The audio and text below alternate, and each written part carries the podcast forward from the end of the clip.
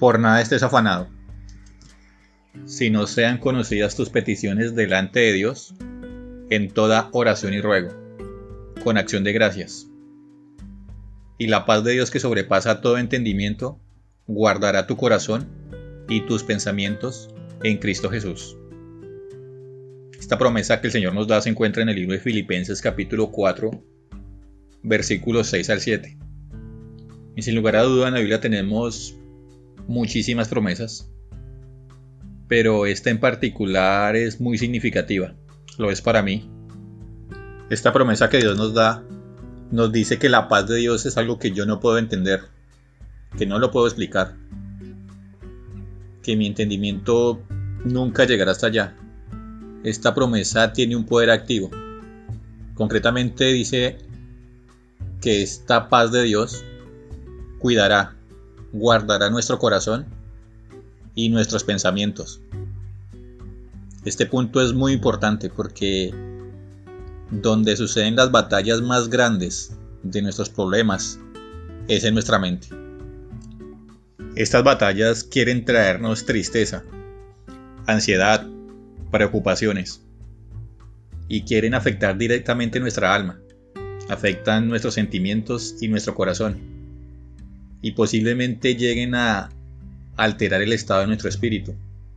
Pero esta promesa nos dice, tranquilo hijo, mi paz está activa, está en operación en tu vida, protegiendo tu corazón y tus pensamientos. En esta promesa podemos ver el poder activo de Dios mediante su paz. Su paz tiene un mayor poder que cualquier batalla por la que nosotros podamos estar pasando. Es realmente poderoso y es importante que lo podamos entender de la manera que Dios magnifica su paz sobre nosotros. La escritura nos dice que la paz que el Señor nos da no es una paz pasiva.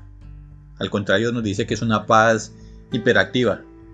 Porque nos dice que llevemos toda nuestra ansiedad, todo nuestro temor en oración con acción de gracias.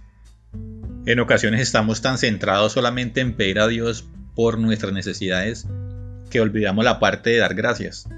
Y esta parte es muy importante.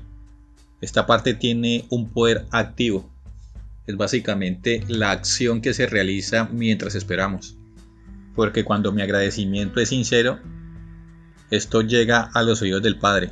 Y es ahí cuando una profunda manifestación de la comunión entre el Espíritu de Dios y mi espíritu se manifiesta.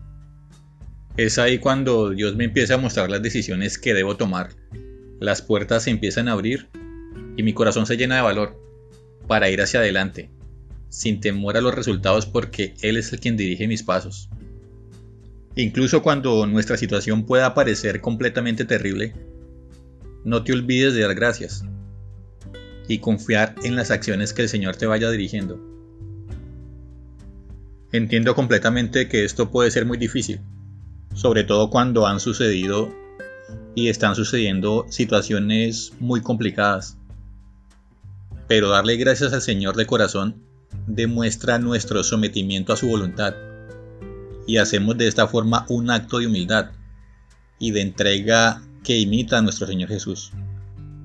Que podamos siempre decir, Padre, que se haga tu voluntad y no la mía. En el libro de los Salmos capítulo 100 nos insta a tomar esta actitud.